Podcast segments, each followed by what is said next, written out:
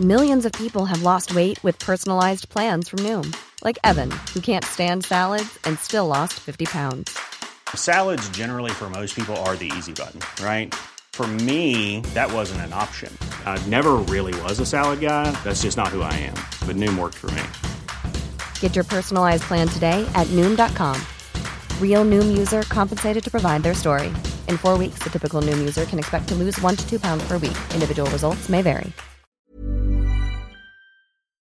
Gente de linaje, muchas veces nos hemos preguntado cómo debe ser el verdadero americanista. Hoy, hoy en este podcast escucharemos a mi compadre Oscar Sarmiento que trae cátedra y lo dividimos en dos partes, así que no te pierdas esta primer parte que está sensacional. ¡Comenzamos! Esto es Linaje Águila. Y creemos que cada gol une al mundo. Este es un podcast para los que disfrutamos del fútbol y sabemos que al final del día no es lo más importante. Porque el fútbol es para cotorrear, conectar con gente chida y para inspirarnos a seguir con lo que nos toca. De fútbol no entendemos mucho, pero para el relajo nos pintamos solos.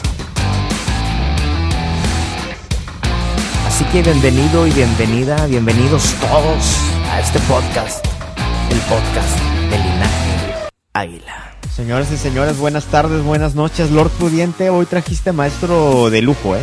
Compadre, estamos este, urgidos de un poquito de entendimiento de esto del fútbol, ¿no? Ahora a todos va a ser fácil hablar. Y yo considero a mi compadre un experto en la materia. Hoy quiero darle la bienvenida a mi hermanazo Oscar Sarmiento. Compadre, buenas noches, hermano. Gracias, mis queridos amigos, compadre, mi querido general. Este, gracias primero. Y no, bueno, vamos a, a, platicar de fútbol porque este, ya hoy en día es difícil tener verdades y sobre todo verdades absolutas, ¿no? Entonces vamos a platicar y vamos a, a ver lo que vemos cada quien y todo es válido. Oscar Sarmiento rodó el balón en los pies del equipo azul crema. Y en Twitter, en Facebook, en Instagram y en todos los programas de televisión y todos están opinando y todos están cuestionando y que a qué juega Miguel Herrera y que se y que por qué puso a Córdoba ahí y a todos ayúdanos a entender a qué nos referimos cuando hablamos de eso y qué se debe esperar del América en este torneo dado los recursos con los que se cuentan. No, bueno, esa frase de que a qué jugamos, este, yo, yo, yo te diría que hace mucho tiempo ya, este, pues es un como un símbolo decir que no les gusta cómo juegan, porque no sé si ustedes recuerden, Miguel empezó a jugar hace mucho tiempo con línea de 5 y es la que se acordaba, pero ya tiene 4 o 5 años que juega con una línea de 4, 4, 1, 1, 4, 4, 2, 2, 4, 2. O sea, tenemos una forma de jugar, vamos por las bandas, eh, fortalecemos el centro con cuatro jugadores y normalmente tienes buenos este, eh, delanteros. Eso es lo que pretende. Ahora, yo también les digo y se los pregunto a ustedes es, ¿qué porcentaje de responsabilidad tienen los jugadores? Sí, no, definitivamente. Fíjate que yo siento que la, eh, la libertad que nos permite esto de las redes sociales amplificado el, el, ¿cómo le podemos llamar? La negatividad de muchos por, por dejarlo en las formas, ¿no? Eh, ahora todos, todos quieren a la América que golee, que gane, que guste. Y honestamente, en mis 38 años que tengo, solamente he visto a una América que golee, que guste y que gane, que fue el de León Hacker. Y desafortunadamente no obtuvimos el campeonato. Yo no sé de qué América a veces nos estamos, este, eh, estamos pidiendo, ¿no? Porque inclusive no hay equipo en la Liga Mexicana que golee, que gane y que guste, compadre. Tenemos que tener una realidad de nuestro fútbol, ¿no? Sí, mira, yo, yo, lo explico de una forma muy sencilla. Si tú revisas los últimos 10 años, ¿quién es el equipo que ha hecho más puntos? El América. Que no, no. En okay. los Iba a decir el América, compadre, pero me ganaste. Sí, este, la gente quiere hacer comparaciones, pero toma momentos y no toma temporadas. Entonces, cuando tú agarras y dices, es el equipo que más puntos has hecho, que tienes el mejor porcentaje de goles anotados, goles recibidos, eres el equipo que has logrado estar en más liguillas en los últimos 10 años, algo está haciendo bien el equipo. El problema está en que, como tú dices, se acuerdan de momentos y dicen, aquel equipo de Bengaque, bueno, no fue campeón. No, pero es que no lo dejaron seguir. Bueno, no fue campeón. El de Carrillo, muy bueno. Bueno, pero después perdimos una final y salió. Los proyectos por eso no pasan. Yo recuerdo, y ustedes se han de acordar, cuando empezamos a invertir como locos con un director técnico argentino que se llamaba Ramón Díaz. El pelado, el famoso pelado. Nos los trajeron y nos los vendieron como que iba a cambiar la esencia del americanismo y todo Y de veras, se metió mucha lana, se trajeron jugadores, se hizo todo. Y luego vino ahí una serie de entrenadores, todo. Ese momento a mí me, me marca mucho porque ese América no pasaba nada. De acuerdo. Entonces, no solo no pasaba nada, estábamos hundidos. No, y también yo tengo la fortuna de ahora sí estar viejito y haber visto esos años 60, 70, todo el mundo habla del gran equipo. Bueno, para haber formado ese gran equipo de los 80, ¿sí? Acuérdense que ganamos uno en 65. Y no ¿Cuántos años pasaron? ¿Sí? ¿Cuántos años pasaron para formar esa estructura, no? Exactamente. Y la verdad, o sea, tienen que entender que todo eso que pasó fue porque se juntaron tres generaciones. Me lo platicaba mi amigo este Jardón.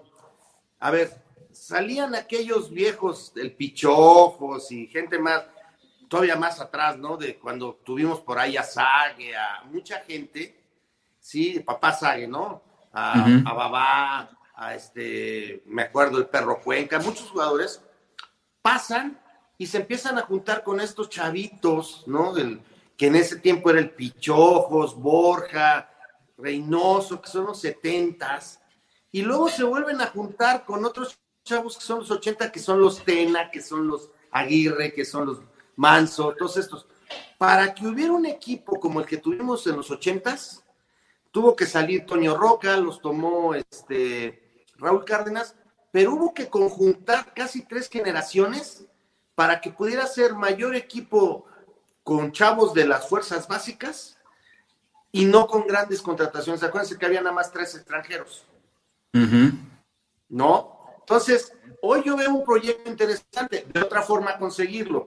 Bajamos el nivel de edad, estamos trayendo chavos que de alguna manera están siendo probados en otros lados. Y para todos los que se quejan de que, ay, ¿por qué sacaron a Jared? ¿Por qué sacaron a ese? Hoy el Real Madrid está haciendo lo mismo con este chavo Díaz. Ya lo trajo, lo tuvo ahí, lo manda a madurar y si funciona, regresa. Entonces, hoy que se mandamos a Jared, que sí hemos mandado en los últimos años, somos el equipo que más chavos hemos producido. bueno, así pasó con Córdoba, con Sebastián Córdoba, para no irnos muy lejos, ¿no? Con, en su paso por Necaxa. Entonces, hoy estamos haciendo un equipo para un proyecto de cuatro años. Y vamos a seguir siendo protagonistas, ¿eh? Porque en aquel tiempo, pues, yo me acuerdo que pues no le ganábamos a nadie. Entonces hubo muchos años en donde sufrimos para que llegaran este equipo de las grandes épocas de los 80, sufrimos mucho. Hoy, desde hace 10 años, América es protagonista. Esta temporada va a ser protagonista por lo que estamos platicando aquí. Y todavía estamos hablando de un proyecto bien sólido. A cuatro años con un entrenador, con chavos que tenemos un promedio de edad entre 23, 25 años, ¿sí? Apuntalado con dos o tres este, veteranos, ¿sí? Y eso hace mucho no pasaba. Entonces, hoy el americanista lo que quiere, como bien dices, mi querido Lores, ganar, gustar y golear. Fíjate, por ejemplo, aquí un, chavo que se hace llamar Hobbit Garrido. Que seamos objetivos, por favor. Sí, ser objetivo, ser objetivo según el argot americanista, Oscar, es decir que el piojo pierde finales, es decir que el piojo lo golean en pretemporada. Eso, eso es lo que la gente quiere escuchar. A eso le llaman ser objetivos cuando aquí estás diciendo, a ver, En los últimos 10 años somos el equipo con más puntos se le está dando la continuidad a un técnico ganador, de los más ganadores en el club, para que tenga un proyecto de varios años, algo que no solo no se ve en el América, sino en todo el fútbol mexicano, salvo escasas, este, como el Tuca, esas cosas. O sea, a ver, ¿qué más objetividad quieres en una directiva que le está apostando a un trabajo serio, Oscar? ¿Recuerdan Monterrey? El mejor años, años que tenía Monterrey fue un plan con Bucetich el plan del Tuca. Tienen que apostar y la gente no le gusta oírlo, pero la objetividad son los números. Así es. Y punto final, Oscar. Ahora, que te guste o no te guste es otro tema. Ojo. Eso es válido. Pero para que te guste, pero para que te guste, tienes que estar en una liga con, con, tienes que estar en España para poder hablar de gustos del Real Madrid, porque tienes allá el Barcelona, pero hemos visto el fútbol en este momento que está tan globalizado que queremos aplicar la misma medida que se aplica en esas esferas de la Juventus, que uno espera que gane goleando consecutivamente todos los años y a todos los rivales, pero aquí en México no va a pasar, Oscar. Y mira, y hay que entender dos cosas. Lo que vende la América a los medios es eso calentar la, cabeza de muchos exigentes y decir, el América ya no trae bombas. Puta, pues yo me acuerdo desde hace mucho no traemos bombas y seguimos siendo los, los protagonistas. Hoy es, es que el América, las fuerzas básicas traen chavos. Somos el equipo que más chavos hemos sacado en los últimos 10 años. Oye, pero es que el Piojo no gana y perdió la final y ha perdido ahí es el, es el entrenador que más títulos ha ganado junto con Toño y con este el otro brasileño. O sea, se confunde mucho y desgraciadamente pues hoy ustedes lo saben y por eso me gusta tanto lo que hacen ustedes con el tema de el fútbol, pues tiene una razón, ¿no? Y la primera es divertirnos, la, la primera, o sea, el balón mueve muchas cosas, pero el fútbol no deja de ser eso, una diversión.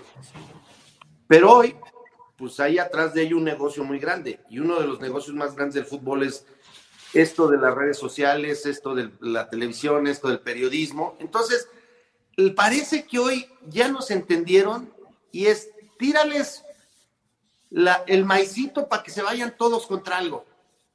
Hoy oía, fíjense nada más, hoy oía que el partido que viene contra Cholos es la gran prueba de que Guedes debería ser el entrenador de América. No, bueno. Dices, a ver, y si gana, y si gana Cholos, porque sus posibilidades existen, todo el mundo se va a comer a Miguel porque Guedes era el gran tema. Como hace eran seis meses, era este Rafita, ¿no? Rafita Puente. Puente. una cosa impresionante, ¿no? Sí, y hay gente que dice, es que debemos de traer al muñeco Gallardo. Puta, pues. A ver. Ese güey no va a venir nunca. Se va a saltar al Atlético de Madrid cuando Simeone se vaya a la selección, ¿no? O sea, hay que ponernos. La gente, la gente está ávida, ávida de que hoy el americanismo es más crítico y este hace ser más americanista. Y Oscar, y es que y es que hay un sector que quiere que pierda el piojo, que no le vaya bien al equipo solo para decir es que yo soy mejor aficionado, yo entiendo más del fútbol que tú. Y es que se la pasa haciendo anuncios, y es que quién sabe cuánta cosa sacan. Pero mira, eso es lo que me da más risa, ¿no? Los, chavos hoy, mucha gente, y, y lo respeto porque es bien válido. Pero cualquiera de nosotros en el ámbito en el que nos desarrollemos, si a mí hoy me invitan a trabajar en Europa, me voy. No hay, no hay cuestión de pensarlo, no pensarlo, una oferta mejor, otro tipo de vida. Creo que se vale pensar y, salen, no, es que antes los eh, Cristóbal Ortega nunca jugó en otro equipo, es que Tena, a ver, en ese tiempo, porque no había las salidas que hay ahora, ¿no? Y ah. acuérdense algo que se le olvida a mucha gente, en ese tiempo a ti te compraban y tú tenías una carta y esa carta era propiedad del club. Y si tú querías recuperar tu carta, o la pagabas o dejabas pasar año y medio.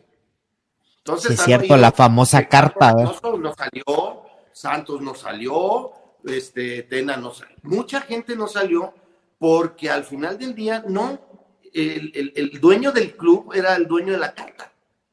Entonces, son circunstancias diferentes, pero la gente mezcla ya lo que le conviene de un lado, lo que le mezclas de otro. Oscar, y con algo, y con algo que mencionaste hace rato, si esto es un negocio, supongamos el caso, ¿no? Voy a hablar sin conocimiento porque la verdad hasta desconozco del nuevo refuerzo que hoy se anunció. Supongamos que este chico Díaz mete 30 goles esta temporada y viene, el, y viene un equipo y te ofrece muchos millones por comprarlo, ¿a poco no lo vas a vender? Aunque venga a préstamo, lo que sea, ¿no? O Viñas, ponle tú el caso de Viñas, ¿no? Mete 30 goles y viene el Barcelona y te pone varios millones de euros en la mesa, ¿a poco le vas a decir que no?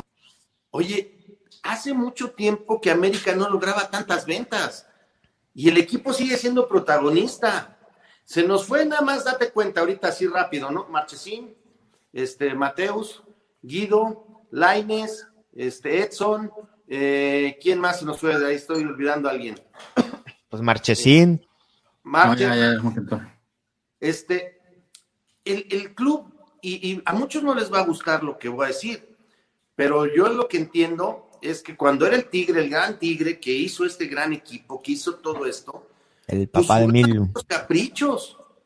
Y él traía al mejor jugador, trajo a Dirceu después de un mundial. ¿Y qué pasó con Dirceu?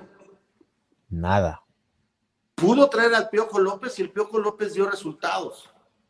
Pero era ese tema de decir, ok, el América, y mucha gente vive, y perdón que lo diga así, engañado, de que el América toda la vida ha sido el que más gasta y más despilfarra. No, el que mejor mercadotecnia tiene. Oye, Oscar, oye, quiero hacer un paréntesis ahí en esto que dices de la, de la mercadotecnia. Nos la hemos creído tanto, y yo siempre saco esto a colación y a manera de pregunta, ¿no? Eh, nos la hemos creído tanto de que somos el más grande, pero sí somos, somos el más grande en una liga mediana. Y aún así no somos tan más grande que los demás. O sea, no hay una brecha impresionante entre la América y los demás. No, o sea, futbolísticamente es una realidad. Y ahorita nos van a estar matando y cosiendo a patadas. Pero ahí están los números, o sea, no es que el América tenga 40 títulos y el y Chivas 12 y 11, o sea, están ahí, estamos ahí pegados, Oscar. Somos el más grande por uno hasta ahora. Por, ¿no? por poquito. No, es que ahora yo leía la otra vez el perfil del americanista, ¿no? Y creo que hasta nos ponen presumidos sangrones, este, a ver, hablemos de fútbol, o sea, sí un estilo de vida que es el América, pero estamos en una liga en donde hoy, ¿qué te gusta? Mazatlán se va a calificar en un torneo raro. Puede, ¿Eh? y puede ser Fírmalo, campeón. fírmalo. No. Bueno, Rayados, ¿cómo nos ganó la final? Pasó de octavo, ¿no? Y, y, y tú te pones a ver, como bien decías tú, España. Díganme los últimos campeones de España. Uno, dos, uno, dos, dos, uno, dos. Y siempre sale por ahí un equipo desde hace años, el Valencia, el Atlético de Madrid, el Submarino Amarillo. Y Pero, esa es la Liga Española. Díganme la Liga Italiana. No, o sea, la alemana. No, Francia, Francia. La alemana. La alemana, la compadre. La portuguesa. El chiste es que creemos, nos hemos contado esa película de que así es en México con nuestro adorado América, Oscar.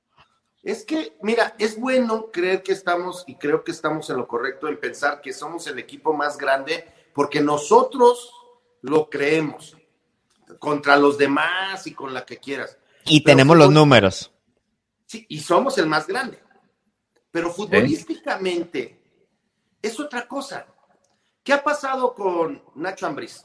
Ese es un clásico ejemplo. Salió de la América porque nadie le gustaba cómo jugaba y todo esto. Sale a León y hace jugar bien a León, tenemos que reconocerlo. Lo lleva a la final. Lo lleva a la final. Juega bien León, va a volver a ser protagonista. Pero no ha ganado. Entonces es una, es una liga muy, muy, muy, vamos a ir mediana, competitiva. Entonces, yo creo, y eso no le gusta mucho al americanista común y corriente en el término como somos todos, en que tú le digas que el América no tiene las grandes estrellas. Híjole, yo no sé, o sea, ¿cuántas veces este, he oído la historia de Guiñac? Es uno entre mil. ¿Quién más ha traído un jugador como Guiñac? Pues quizá América, ¿no? Con Bambán o el mismo Piojo López que me sonaste. Sí, pero son, son con las, con los dedos de una mano. Digo, no recuerdo, digo, ahorita me vienen a la mente esos, pero algún otro que haya así, ah, Cardoso a lo mejor, y no venía de un fútbol espectacular. Sería malo decirlo, este, pero Guiñac es un cuate que ha revolucionado a Tigres y que lo ha, le ha dado muchas cosas. Podemos ver a Funes Mori, buen jugador, todo. Pero cuando empezamos a hablar de bombas, y eso ya no sucede ni en el América ni en ningún equipo de México. O sea, Oscar, y por ahí también viene el componente de los torneos cortos, ¿no? Que no hay mucho margen de andar experimentando, ¿no? No, y además te voy a decir algo, y ojalá la gente lo entienda. Hace 30 años, ¿sí? La éramos de las primeras opciones en, en Latinoamérica, en Brasil, en Sudamérica. Venían los jugadores que eran segunda opción, ¿sí? ¿Qué quería decir esto? Que gente que no iba a Europa porque no era lo más común y corriente, venía a México y ganaba muy buenos sueldos, ¿sí? Hoy somos cuarta opción. Primero está Europa, luego está Asia. Pagan lo que quieren pagar. Y hago así que la MLS se asoma también ahora, ¿eh? La MLS. La MLS tiene mejor, para cierto, tiene mejores sueldos. Claro, de, de, venir a vivir al DF, a irte a vivir a Miami, Oscar, pues. Pues es que. Y ganar. pero la gente cree que ahorita nosotros, y, y, está ahí en las historias de Carlos Santos, de Carlos Reynoso, buenos jugadores, pero que en su momento, ¿sí? Se fueron y se buscaron. Carlos no jugaba en grandes equipos, ¿sí? Cuando viene, viene de un equipo chico de Brasil y viene, y un crack, un crack Carlos Reynoso venía del Audax italiano, de Chile. Grandes jugadores, pero aquí, ¿por qué se venían? Porque les pagaban lo que no les pagaban en su país. Pero era un buen, era un buen, un buen país México para venir a estas opciones. Pero Carlos y Santos pudieron haber jugado en Europa si en ese momento hubiera este, estado este fútbol global. Y hubieran sido jugadores. Hoy los chavos, los grandes chavos este, sudamericanos, ya no pasan por su país. De los sub-20, sub-17 los toman los grandes países europeos y los, y los, y los jalan. Entonces, la gente no entiende eso. O sea, hoy no vamos a gastar. ¿Cuánto te gusta un jugador de primer nivel europeo?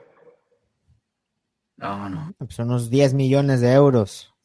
Pues eso es así como que media. No, no. Sí, ya quitémonos el tema Messi Cristiano, pero pues vamos a poner Mbappé, este. Ah, no. Eh, Compadre, ahí te va Raúl Jiménez. ¿Cuánto Raúl están Jiménez, ¿cuánto? Raúl Jiménez ahorita? O sea, date cuenta de eso. O sea, no alcanzamos para traer un Raúl Jiménez. No, o sea, 50 millones de euros, 60 millones de euros, estamos fuera. Estamos fuera. ¿sí? Pero Luego vienen estos de 30 a 20 millones de euros, también estamos fuera. Y los van a pagar los asiáticos o algunos este, este, equipos ahí que pueden tener ese tema. Pero hoy creemos que podemos traer al muñeco Gallardo o que podemos ir por... Nos ofrecían supuestamente a Valencia, ¿no? El jugador este del, que estuvo en, el Manchester. Manchester. 36 años, ¿no? Tiene el güey ese ya. 36 años cerca de, debe estar en, el, en, el, mercado sobre 20, 25 millones de euros. ya se, se me hace que ya no, ¿eh? Ya, ya, se me hace que ya no tanto, ¿no? Sí, sí está alcanzable, pero por la edad, ¿no? Por eso, pero tú vas a pagar 10, 15 millones de euros por un jugador de 36 años. Y no, el nivel de competencia no te lo permite, ¿no? Este, aventarte a explorar a ver si funciona o no con esa edad, y ya no competimos para esos jugadores con Estados Unidos. Porque ah. Estados Unidos puede traer a los que ya están de salida y que todavía les quedan unos dos años y los hacen jugadores franquicia, los hacen jugadores de 20, 25 millones de euros. Pero la gente no quiere entender, ya no hay bombas en el fútbol mexicano. ¿Cuál Ahora, Oscar. la última bomba? Llámese como el equipo que se llame. ¿Cuál? Pues digo, Ronaldinho. Ronaldinho ya vino en su última etapa. Ronaldinho fue el jugador más inconstante que hubo. creo que el único partido donde nos hizo la maldad fue contra nosotros. Y digo, este, ¿y cuánto se pagó por Ronaldinho? 10 millones de, dólares. Oye, Oscar, y todo esto que comentas, eh, ese sector de aficionados que es muy amplio, eh, a mí me, me sorprende todo ese, bueno, diría, es que ustedes son conformistas, es que ustedes son mediocres y salen con la cantaleta esta, ¿no? De que es que en el América es exigencia y nuestro equipo está hecho a base de exigencia, por más que propongas estos argumentos. Pero, o sea, yo les diría a cualquier persona estas, porque yo he tenido la suerte, pues bueno, de, de también desarrollarme en la parte, igual que ustedes, este, laboral, ¿no? O sea, ¿cómo te miden la exigencia? Pues con números. Sí, va a ser tu productividad, tus resultados. Pues. Si eres el equipo más productivo, si eres el equipo que más has ganado, el equipo que más puntos has hecho, ¿qué más exigencia puedes tener? Siempre estás en semifinal. Pues es que dice, oye, güey, mínimo terminas entre los cuatro siempre. Oye, te firmo ahorita y para varios años. Yo nada más quiero que me digan en México qué equipo ha logrado un tricampeonato. Oye, Oscar, y ahí, ahorita que dices eso, sacan una tablita en donde muestran todas las oportunidades que Miguel Herrera ha tenido para ser campeón y muestran, es que tiene un índice muy bajo. Yo siempre les pregunto, ¿está bien? Saca esa tablita de todos los técnicos de México para que evalúes a Miguel Herrera en dónde está en su liga, porque si lo vas a medir con Zidane, pues obviamente va a salir 10 millones de lugares abajo, ¿no? Pero mídelo en la Liga MX. No, por eso, pero a ver, eh, vuelvo a, la pregunta, y, conocemos los últimos grandes entrenadores de México, está entre el Tuca, Bucetich y, este, y el Ojitos Mesa. Tú sacas Y Miguel, ¿no? Y Miguel también está entre ellos, Miguel. Aguirre quizá, ¿no? Que ahorita está inalcanzable, ¿no? Aguirre también. Por eso, pero a ver, Aguirre es de esas cosas. Y miren que me fascina cómo juega este, el Vasco, es un tipo así.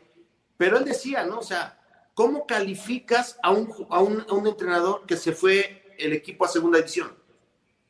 Si fuéramos resultadistas. Sí, no, mal, mal. O sea. La puente también, dice Robin Martin. La puente. Bueno, saquen cuántos, fíjense cómo es sencillo. ¿Cuántos años llevas? ¿Cuántos partidos has jugado? ¿Y cuál es tu productividad? Un entrenador exitoso en México está entre el 50 al 56%. De puntos. ahí es donde no miden, ahí es donde no miden a Herrera, lo miden en todos los campeonatos, hasta en los moleros. Es que él tuvo moleros, Tú ponlo en los moleros. El, récord de, Miguel está por el 52, 53%. O sea, obviamente, si tú pones un, entrenador que lleva un año, sí, pues, o sea, a lo mejor tiene el 65. Pero tú ve quién lleva más de 10 años entrenando. Ve qué resultados ha tenido y tú ya empiezas a decir, bueno, primero efectividad. La efectividad es qué porcentaje de efectividad tengo. Y si estás arriba de los 50, eres de los buenos. Luego empiezas a ver partidos ganados. Miguel es de los entrenadores que más partidos han ganado. Y conste que se le fue el Veracruz. ¿Sí? Pero lo que hizo con Cholos, lo que hizo con Monterrey, lo que ha hecho con América, lo coloca ahí. Liguillas jugadas. Obvio, todos queremos que América ganara todo y jugara todo y lo ganara. No hay ningún equipo en México que pase eso. Punto. No, pero ¿sabes cuál es? ¿Sabes cómo este, te contestan esa cuando les dices que no hay ningún equipo? Te dicen, pues sí, pero nosotros somos el América, compa, el América tiene que ganar todo. Sí, y díganme cuándo lo ha ganado. Es que nos hemos, nos hemos creído tanto esa película, Oscar, que lo vemos como si hubiera sucedido. Es que tú no puedes dejar de ver fútbol. O sea, platicando y hablaba con Lord del partido de, Pachuca. El lunes. Nadie ha dicho que fue un partidazo, ni que jugamos bien, ni, o sea, nadie lo menciona. Y decimos, se ganó. ¿Cómo? ¿Por qué? Debían de ganar de otra manera, debían de haber goleado. Es que era el Pachuca, y es que la GNP, a ver, la GNP fue una pretemporada. Hoy empieza el campeonato y ganamos a ver, vamos a esperar cuatro o cinco fechas, como pasen todos los equipos, ¿sí? Y vamos a ver si es verdad que Miguel va a convencerlos de una forma de jugar, porque esa es una realidad. Tampoco podemos decir, a ver, si alguien ya sabe, pues que me compre el billete de lotería, ¿no? Si ya sabemos que, qué va a pasar, pues tú crees que gente como el dueño o como la gente que está cerca de América le diría a Miguel, oye, güey, sigue a ver qué pasa. Pues no, ellos ven números, esto es un negocio, esto es un, como cualquiera, o sea, yo siempre se los digo a mucha gente y he tenido la suerte de estar en varios lados y platicando estos temas. O sea, el fútbol no deja de ser un negocio y deja de ser una productividad deja... Tú tienes que verlo. El aficionado puede ir, gritar, decir, opinar, para eso están las redes. Y qué bueno. Pero tampoco puedes decir, es que el América se le debe exigir todo. Exígeselo. Pero dime quién puede tener mejor productividad que el América. Nadie. Al menos en los últimos 10 años. O sea, ahorita, para poner en contexto, Oscar, ahorita si el Piojo estuviera libre, sería la primera opción de cualquier equipo de México hablando de números. Cualquier dueño diría, a ver, tráiganme un Excel con los mejores números de los técnicos eh, del fútbol mexicano. Tráiganme a Miguel Herrera. Lo tenemos y andamos diciendo estupideces. Es que mira. No sé si el Tuca, ¿no? Por ahí a lo mejor el Tuca también anda ahí arriba, ¿no? Y Bucetis. Pero tiene. Buse, Buse, Buse se me hace que no, Oscar, ¿eh? Los últimos 10 años se me hace que ya no. Hizo muy buenos números con Monterrey. Pero hace 10 hace 10 años ya no estuvo, ¿no? Pero, por ejemplo, Tuca le pega todos estos años que estuvo con Pumas, ¿sí? Que pues no ganó mucho. Entonces, llegó a Tigres, se ha hecho buenos números. Víctor ha tenido triunfos en diferentes equipos. Entonces, tú vas haciendo, pero nadie pasa del 56%. Fíjate, Oscar, lo que dice Diego Rivera, fue pretemporada, pero no te pueden meter más de ocho goles, no inventes. Es precisamente lo que estamos diciendo. A ver, el Piojo Herrera está arribísima en temas de, porcentajes, de, de, números, de campeonatos y todo, y nos seguimos clavando por ocho goles en pretemporada. O sea, es algo ilógico esa, esa comparación de esos accidentes de pretemporada. O sea, todo el tema es porque le pusimos torneo GNP. A, lo mejor ustedes se acuerdan, hace dos años, creo, año y medio, hubo una pretemporada que un equipo de primera A le metió cuatro goles al América en Cuapa, en una pretemporada. Nadie se enteró. Porque no era torneo GNP. No, ni siquiera fue televisado, ¿no? Es que esa es la bronca. Otra vez. ustedes conocen las instalaciones, han ido, ahí se han hecho mil pretemporadas. No, bueno, llega Lord y le hacen fiesta, Oscar, me está, ¿qué estás diciendo? Ya hay niveles como todo en la vida. Pero, o sea, la gente se le olvida.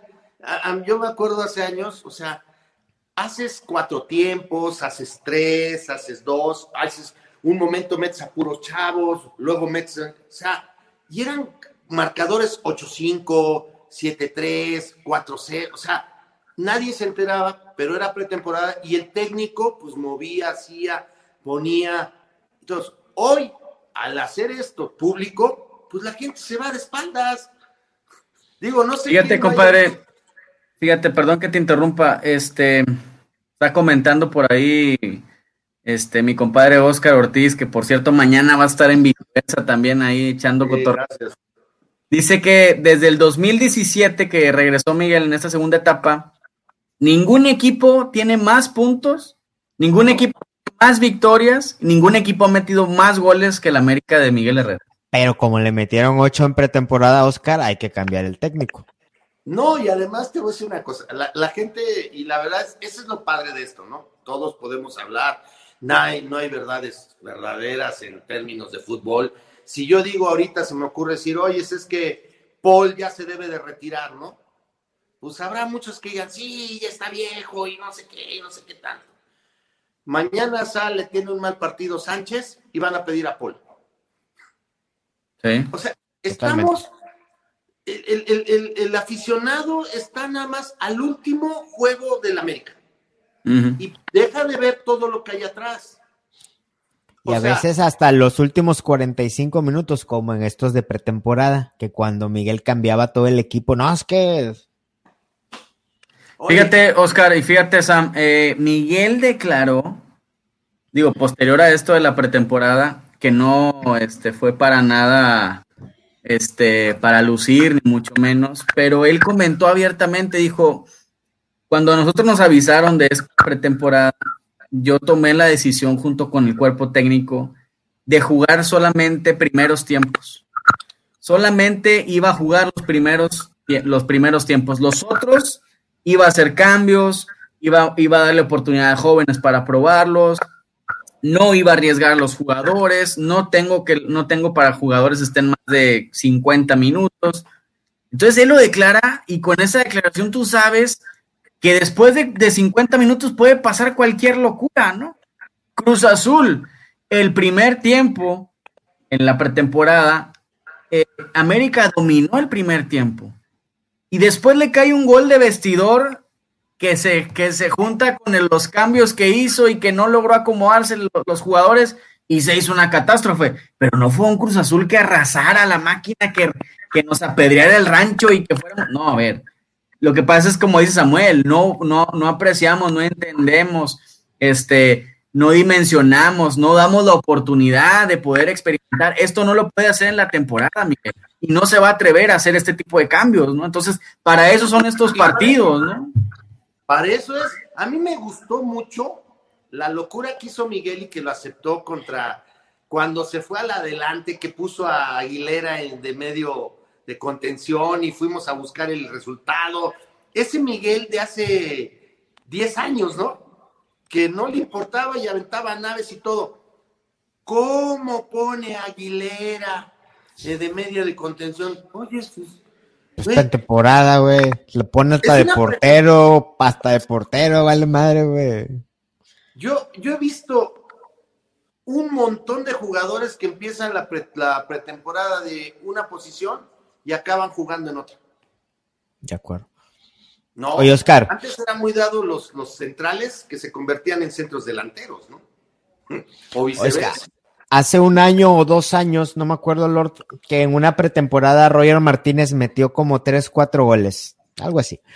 El chiste es que el Lord y Maldonado se volvieron locos presupuestando que el señor iba a meter, llegaron a decir la cifra de 14 goles en la temporada. Cada vez les sube más, güey. Eso está en vivo y grabado. Bueno, lo que te quiero comentar, Oscar, es que les digo, a ver, hay una, hay una rama de la matemática que estudia los números y hace presuposiciones. Eso se llama la estadística. La estadística dice que, te claves no en los números pequeños, sino se llama la ley de los números grandes. Tienes que evaluar el panorama completo. Yo les decía, para evaluar a Roger hay que sacar el promedio de goles que él mete por temporada en su vida para poder decir que el chavo va a meter cinco, seis goles y le fue bien por, por, por, temporada, que es lo que siempre va a pasar con él. Asimismo, doy este comentario para comentarlo de Herrera. Oye, que le hayan metido ocho goles en pretemporada, tú tienes que evaluar los números de su carrera, los totales, no de tres juegos atípicos que valen un kilo de madre. O sea, al piojo se le tiene que evaluar con los números completos, Oscar. No, bueno, pues es que yo, los números, lo bonito, todos los que trabajamos con números sabemos que este, los puedes colocar como se vean más bonitos, ¿no? O sea, no perdimos la final con Monterrey, estadísticamente es un empate. Entonces. Pero mira, yo creo, perdón, compadre, yo creo que al final el argumento de, estos aficionados este, siempre recae en las formas, ¿no? Y unas formas que, que este, caen al gusto personal del aficionado, ¿no? Porque hay aficionados, yo conozco aficionados, que, les gusta la defensa, ¿no? Y para ellos ganar 1-0 es el gran logro porque son tres puntos, porque suman, este, porque te, te posicionan. Y el espectáculo no me importa, ¿verdad? Yo sigo con el mismo objetivo de estar en la final, sumando, sumando, sumando. Entonces, siempre el argumento es, pues sí, sí, podrá haber llegado a la final, podrá haber hecho esto, lo otro, pero ¿saben qué? Juega basura. Y ya viene jugando basura Miguel Herrera desde hace dos, tres años y no sirve para nada. Así que por eso, fuera Miguel Herrera. O sea. A ver. Mira, yo te voy a decir una cosa, yo no defiendo a Miguel, creo que lo hace bien, creo que es el técnico mejor para el América, pero por lo que seamos, por sus números, por lo que ha demostrado todo. Pero también la gente tiene que ver y entender algo. Este, los jugadores, y dicen los que saben, no yo, que este, pues tienen una responsabilidad por ahí del 60%, ¿no? O a veces más. Los que hemos jugado fútbol, aunque sea en una cascarita en la escuela, a ti te llega el entrenador y te dice, oye, hay que hacer esto, tú en la cancha decides. ¿No? En la final de Monterrey, pues tuvo un error Sánchez. Si no hubiera tenido ese error Sánchez o el árbitro, otra cosa hubiéramos cantado. Pero no. ¿Qué tiene que ver Miguel Herrera con que se equivoque el árbitro? O que Sánchez tomó una mala decisión. O que Renato se lastimó. Sí, o que eh, este tuvo su 30 tuvo su 30%, es lo que estás tratando de decir. Tampoco es de eximirlo y de decir de que, de que el Miguel Herrera es un dios inmáculo y no podemos hablar de él, no. Tiene su rebanada del pastel, Oscar. No, y, yo te puedo decir. Como sabes que, como sabes que ellos sí, sí, este, digo, desconocemos, ¿no? Pero el cambio de, de Richard en la final vino a desajustar la media cancha. Y él tiene gran parte, digo, no sé, por ahí él dice que, Richard se lo solicitó y luego Richard en otra, en otra entrevista, quién sabe dónde, Paraguay, no sé qué, dijo que no, que lo habían sacado. Entonces, ya no entiendo, son cosas que se quedan a veces en la cancha, en el vestidor, pero que también el técnico ahí sí, sí responsabilidad, ¿no? No, y aparte te voy a decir una cosa, nadie va en contra de sus propios intereses, nadie. Y no creo que haya buscado sacar a Sánchez pensando perjudicar al equipo. Eso es una tontería, o sea, quien lo diga está mal. Y también hay otro tema, que siempre hablan de la autocrítica de Miguel. Yo sí te puedo decir que lo único que no hace Miguel es hacerlo como muchos entrenadores, salir de frente a las cámaras a decir, sí, yo me equivoqué, mis jugadores lo hicieron bien. No, el tipo es extrovertido en ese tema y sale y dice lo que pensó, pero hacia adentro y todo lo que trabaja, se autocritica él y todo su equipo. Pero la gente no lo sabe. Y quieren que salga en la tele a decir, yo me equivoqué. A mí... Mea culpa, mea culpa. Esos tipos de entrenadores, a mí a veces me caen peor que el, tema de, Miguel. ¿Por qué? Viste que no salieron las cosas, algo que me gusta y, me gusta el rollo de, de Rafa Puente. Es excelente, habla muy bien.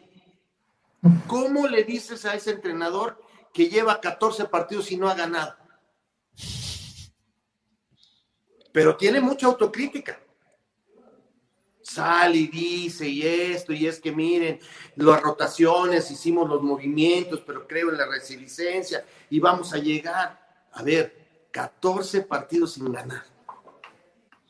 Oscar, te pregunta Robin Martin entiende lo de los números, hay pero hay algo que le preocupa. Herrera está jugando igual siempre por las bandas y falta fútbol de acompañamiento y variables, más juego en conjunto.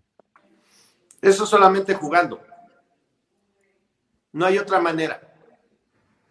hoy tenemos el equipo, hoy tenemos el equipo, tú, tú lo, lo, proyectas como, como si tuviéramos el equipo que Miguel realmente espera para, para soltar todo su potencial técnico? Yo creo que sí, yo creo que vamos a volver a ser protagonistas.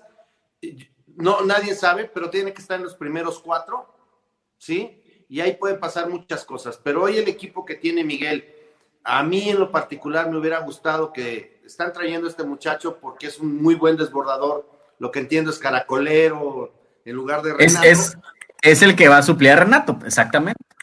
Y creo yo que el, donde pudiéramos ajustar, para mí, el único lugar donde estamos flojos es la media contención. Sí, de acuerdo. Salvo Richard. Richard está, pero creo que Cáceres pudiera hacer lo que en su momento hacía Guido, pero creo que está lejos todavía. Ya que estamos ahí, y dado los jugadores y lo que tú conoces de, Miguel, ¿cuál sería el 11 y el sistema de juego que ah. vamos a estar viendo, Oscar? Mira, yo quisiera, quisiera agregar ahorita algo a lo que estás este, eh, comentando, Sam. ¿Qué les parece si hacemos un ejercicio con Oscar? Y, y Oscar, danos, danos tu 11 Y, agregado a eso, háblanos un poquito de cada jugador. ¿Por qué tú crees que, es el que tiene que estar en tu once? Mira, yo creo que el once es muy parecido a lo que ya intentó y eso es jugar en conjunto. Memo, creo que no hay forma de que lo movamos. ¿Cómo hay gente que, cómo hay gente que ahorita pide que Memo Ochoa se siente por Oscar? Por favor, hombre, no, pero bueno. No, no, bueno, no paró el penal y le pasó por abajo, ¿no? Puta, dices, ok. pero bueno, Memo creo que, que va a estar ahí siempre, al menos esta temporada sigue ahí. Creo que ya está siendo muy claro Miguel en el mensaje de Sánchez. Sánchez es un muchacho que si logra borrar el error de, la final. Es un chavo que era el titular en la selección, es un chavo que está eh, físicamente es muy fuerte, nos ayuda y que tiene rápido, rápido, buena marca. Que eso que no se les olvida a mucha gente. Los defensas defienden, ¿no? Entonces a veces queremos tener esos este, laterales voladores que había. Es que no se entra bien. Sí, sí. Bueno, es un tema ahí, pero bueno, los dos centrales que tenemos y entender por qué trajeron a Cáceres, es un chavo sub-20 de Uruguay, pero los dos titulares son Aguilera y, este Bruno. Y Bruno. ¿Por, ¿Por qué traer ese chavo? Porque va a meter presión para gente como Aguilera. O inclusive el mismo muchacho este que nos regresaron León, sí, que ya anduvo de gira y ya regresa Está, no, está, se fue a, se fue a Cancún, compadre. Está en Cancún ahorita. No, pero ¿cómo se llama entonces el otro? ¿Lara? Este, está, está, este, ay, se me olvidó, perdón. No, no, tú dices Osvaldo de León, se fue a, Cancún, al final. No, pero se fue a Cancún. Entonces, estamos cubiertos y fíjense, voy diciendo dos jugadores en cada, en cada posición para que nos, nos ubiquemos. Y luego tienes al hueso. ¿sí? Y no olvidar que está Paul Aguilar. Y tienes a este muchacho, se me olvida su apellido, el Gorange. Gorange, algo así. Gorange, ¿sí? Y además, si todavía te pones quisquilloso, puede jugar ahí Escobosa. Ramón Juárez es el que están, el que es el que te referías. Sí, entonces, tenemos la defensa cubierta, pero ya están los cuatro titulares y ahí vamos a seguir. En medio deben de jugar Richard y Casares. Compadre, perdón, perdón, compadre. Yo quisiera que, si, pudieras eh, profundizar un poquito más en la defensa, porque eh, en estas últimas semanas es lo más criticado de Miguel. Este, la cuestión de, esta seguridad defensiva. ¿Por qué, por qué ha, llegado tanta crítica a, la defensa de, la América? Mira, lo dijo, a lo mejor no lo entendió mucha gente, pero la defensa, el aparato defensivo no es la defensa. El aparato defensivo empieza desde la delantera hasta atrás. Lo que nos pasó en los partidos de GNP viene de la media de contención y de los medios laterales. ¿Qué fue lo que nos pasó? Dejas mucho espacio entre la central y los medios, al no tener un, un, medio de contención fijo. ¿Qué es lo que mucha gente le, le atañe al oso? El oso es un cerrador, es un chavo que juega adelantito de los centrales, pero cuando lo mete Miguel, te arregla la plana, pero no vas a atacar mucho. Es, es, ese es un ajuste que Miguel lo tiene para 10 minutos, 15 minutos, porque juegas con tres centrales y dos, dos laterales. Entonces tiene cinco y un, y un medio de ida y vuelta que puede ser este Richard, pero yo creo que acomodando el equipo, y eso déjame hablar del aparato defensivo, debe de estar Cáceres y debe estar Richard. Cáceres fijo y Richard ida y vuelta, como lo hacía con Guido. ¿Se acuerdan? Y, tú lo y con Edson, ¿no? Con Guido y con Edson.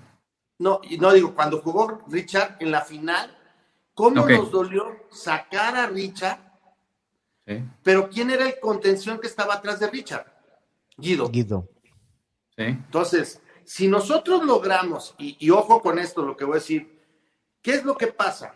Cuando tú no tienes un medio de contención fijo, que fue lo que nos, se nos cayó la noche con Cruz Azul, sí, porque dejaste a este muchacho Naveda, metes a Escobosa, metes a Leo y metes a, Roger, ¿quién marcaba? ¿Qué obligas? A que los centrales achiquen la cancha. nos agarraron a pelotazos. Sí, velocidad. Con el cabecita. Sí. Pues sí. Y además, en ese gol famoso del cabecita, el que llega a marcar es Naveda, cuando entró por la banda y nuestros laterales estaban arriba. Entonces, tú lo que buscas y lo que busca Miguel es, claro, tener cuatro fijos, que cuando se vaya uno de los laterales, quedemos con tres y que se meta el contención y quedemos otra vez con cuatro. Eso es lo que hace muy bien Miguel. ¿Sí? Luego, tú tienes dos medios que es Richard y que es este Cáceres. Y luego por los lados, ¿qué, ¿por qué te ayuda tanto Córdoba? ¿Por qué lo Tiene regreso, tiene regreso, Córdoba. Entonces, eso permite que también hagan pasadas laterales. Y del otro lado, ahora que estuvo probando, creo yo, era Ibargo en el que le iba a dar esa ida y vuelta. Pero, pero Ibargo no tiene tanto regreso, ¿no? No, no, no tiene tanta recuperación, no es más hacia, hacia adelante. Pero tiene más recuperación que Roger, que Gio. ¿Sí? Lejos. Y por eso, y por eso era más valioso todavía más este Renato. Porque Renato el equipo estaba soportado con Renato y con Córdoba. Tú tenías dos idas y vueltas grandísimos. Y luego tú podías poner, dependiendo del partido, un medio de enganche, un nueve y medio, ¿entiendes? Giovanni. Y está Benedetti. Y arriba un matón. O puedes prescindir de ese enganche, pero si no te funcionan las laterales, no tienes balones para dos, dos este, centros delanteros, que deben de ser Viñas y debe de ser este Henry. Henry. Hoy para mí, como vamos a empezar con este tema de Ibarwen, van a jugar Córdoba y Roger. Y Gio va a quedar como ese buen recambio. Vamos a ver qué trae este chavo para ver si lo puedes utilizar de ese lado y poner del otro lado a Córdoba. Oscar, con la belleza que Córdoba juega en cualquier lado. Córdoba, Córdoba es un mago ese cabrón, no manches. Oye, Oscar, te lanzan una pregunta, Hugo Gutiérrez, pregunta para Oscar Sarmiento. Has hablado en varias redes sociales de la famosa formación 5-3-2, argumentando que con ese sistema la afición argumenta de la América se veía mejor en la primera etapa del piojo. ¿No es conveniente usar de nuevo esa formación y por qué no la usa actualmente, Oscar? Mira, eh, y eso es cuestión, algo que dijeron ahorita, cada entrenador va cambiando su forma de jugar pero tiene y se mueren con su forma de jugar. ¿Por qué ya no jugar con...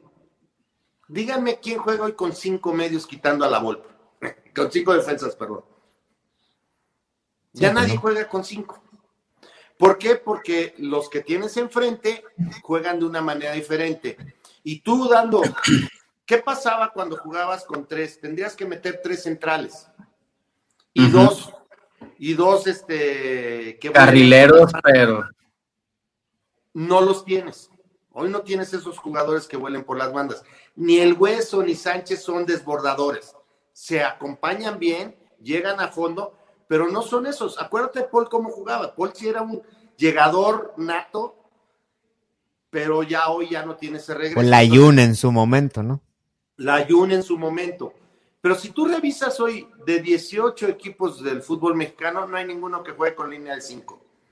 Porque hoy tendrías que, con que alguien te detecte cómo juegas, que es lo que pasa con muchos equipos hoy, el, estarías dando un poco más de ventajas. Esa es mi forma de ver. O sea, tú cuando tienes dos extremos que atacan y si además tienes dos, este, con tres, tendrías que jugar con un solo contención y, el, Y el tema de que el equipo está armado para el 4-4-2 por tantos volantes que tenemos, que Córdoba, en su momento este Renato, Ibarwen, Leo Soares, bla, bla, bla, bla, bla, bla, bla. No, y de hecho, mucha gente ha estado cambiando. A mí me gustaría que intentaran 4-3-3, por ejemplo. Porque tú empiezas, lo, lo hace muy bien este León. El León te presionan desde adelante y lo están haciendo en forma en conjunto pero muchos equipos ya juegan 4-3-3. El 5 ya pasó de hace moda mucho rato porque das ventajas. Si no ese, ese 4 ese 4-3-3 este, lo utilizan, pero a la defensiva se convierte en un 4-4-2, ¿no? al momento de la salida del, rival, ¿no? Acabas de decir algo bien interesante. Porque aventarte con un contención todo el partido sí está muy cañón. Entonces, el, ese 3-3 o ese 3 delantero se vuelve en algún momento el doble escudo, ¿no? Es un Córdoba que se baja. El fútbol, no ha cambiado. A mí me tocó ver de chavito todavía 4-2-4. sí. Eh, y ah, eran, eran partidos de 5-3, 4-2. Había mucha. Pero la base del fútbol sigue siendo la misma. Estos famosos este, revolucionadores del, juego, tú sigues haciendo todas las variantes partiendo de un 4-4-2 o un 4-3-3. De ahí puedes variar lo que tú quieras. Como el 4-2-3-1 que menciona Leo Espinosa ahorita, que se vio bien en el América jugando así. Exactamente, o puedes jugar 4-4-1-1. O luego puedes jugar, que fue lo que hizo en, con Pachuca, acabó metiendo cinco gentes en medio. ¿Sí? amontonas gente en medio para que no te lleguen. Hay, hay, muchas variedades, o sea, pero la gente, yo recuerdo y ahí tengo amigos que, que me decían, oye, es que Ricardo Lavolpe es un genio porque empezó a meter los plurifuncionales y que este puede jugar aquí, puede jugar allá. Díganme qué ha pasado con Ricardo los últimos años. Youtuber. Sí, no, pues vive el recuerdo del Atlas, ¿no?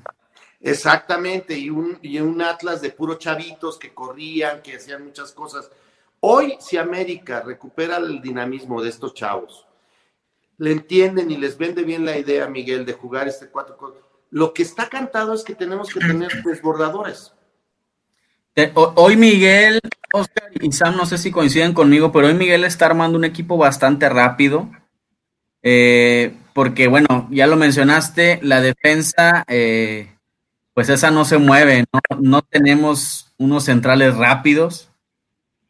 Paul está, digamos, ya, ya no tiene el mismo regreso, pero Sánchez sí. Sánchez sí, y en todo caso, el Huesos, que es el que está ahorita jugando, también tiene regreso, ¿no? Entonces, y de ahí para adelante, Cáceres, este, Richard, Córdoba, Giovanni, Ibarwen, Leo, este, hasta el mismo Roger cuando se decide correr, es gente rápida. O sea, vamos, y, este chico que, que, viene, este, también dicen que es rápido. Entonces, América está siendo un equipo bastante rápido, ¿eh? No, y yo te digo una cosa, bien lo dijiste ahorita, tenemos dos centrales que no son muy rápidos. Entonces, si tú haces que el equipo vaya hacia adelante, vamos a dejar espacios.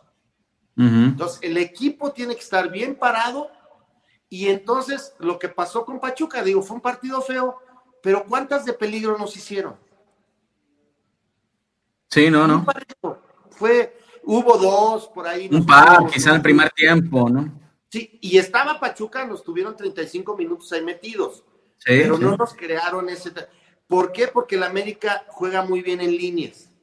Y América, fíjate, algo, que no mencionan, América ganó muy bien arriba este, este partido contra Pachuca, no le ganaron nada por arriba, ¿eh?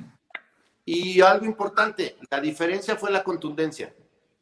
Oye, Oscar, sácame de una duda. Eh, Henry y Viñas necesitan balones para arriba, son, son rematadores. ¿Qué, qué, hace, ¿Qué les falta a ellos dos? Yo creo que Viñas es más rematador que Roger. Roger es. Que Henry. o Henry. Creo que. Eh, entendemos, vamos a entenderle un poquito lo que hace América.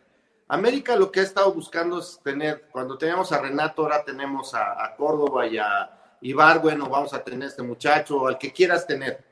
Si tú buscas ir al fondo, vas a tener opciones de centro. Pero América lo que siempre busca es que uno de sus centros delanteros sea que se vote. Entonces, la entrada por el centro debe ser parte de un, poco de, del trabajo que haga uno de los centros delanteros para tener más opciones. Y eso no ha funcionado muy bien. Eso es lo que le ha faltado a América. América no entra por el centro. Sí, solo sí, Córdoba quiere. Córdoba tiene que venirse para acá. No, no hemos tenido un, enganche declarado, ¿no? Digo, el, último fue Benedetti, se su mejor momento en Juárez, ¿no? Pero, pero no hemos tenido ese, entonces este, perdemos, perdemos mucho al colocar a, Córdoba, que es el que le siguen las cualidades, como ponerlo en medio enganche porque se pierde toda la banda, ¿no? Entonces, no tienes ahorita. Y Leo Suárez no ha podido hacer eso. Al final de la temporada pasada, Leo empezó a hacer un poquito más, pero no tenemos el desborde. Eso es lo que nos falta. En el momento en el que empiezas a desbordar, entonces vas a poder tener esa botada de alguno de los centros delanteros para que pueda entrar Richard, como lo hacía con Guido. No es muy difícil y cada equipo tiene una forma de jugar. Hoy yo puedo, y vamos a ver qué pasa con Cruz Azul sin el cabecita. Benedetti es el que podría hacerlo también si se llega a recuperar, ¿no? Todos sabemos, quítale a, este, a Guiñaca Tigres. La verdad, o quítale a, a Montes a León. O sea, No, es, no, es, no, es, no, es, ciencia de la NASA.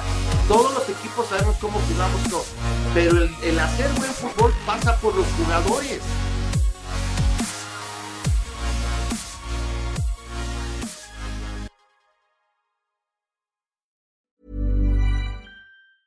Mom deserves the best, and there's no better place to shop for Mother's Day than Whole Foods Market. They're your destination for unbeatable savings, from premium gifts to show-stopping flowers and irresistible desserts. Start by saving 33% with Prime on all body care and candles. Then get a 15-stem bunch of tulips for just $9.99 each with Prime. Round out Mom's menu with festive rosé, irresistible berry chantilly cake, and more special treats. Come celebrate Mother's Day at Whole Foods Market.